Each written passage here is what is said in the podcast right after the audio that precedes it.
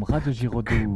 Waka, waka, waka, waka. Bonjour, bonjour et bienvenue dans un nouveau podcast. Pour ce 1er avril, nous allons parler des poissons et plus particulièrement un phénomène étrange qui s'est produit récemment. Waka, waka, waka, waka. Cet été à Haïti, un étrange phénomène s'est produit.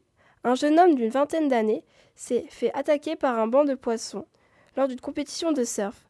Comparée aux autres attaques de poissons, celle-ci a été organisée et n'avait pas pour but de se défendre ou de se protéger, mais seulement de chasser.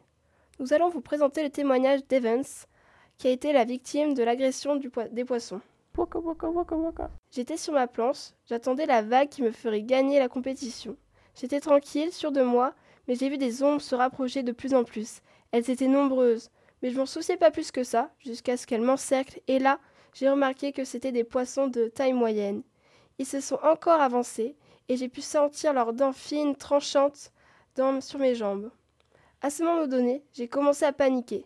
Des poissons m'entouraient, me croquaient les mollets. Il était maintenant impossible de s'en débarrasser. Ils étaient accrochés à moi, ne me quittaient pas et s'organisaient pour que je ne puisse pas m'en sortir. C'est la fin du témoignage du jeune homme.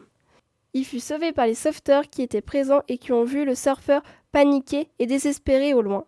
Il est sorti de cette étrange attaque avec des profondes coupures sur les jambes et des morceaux de chair en moins.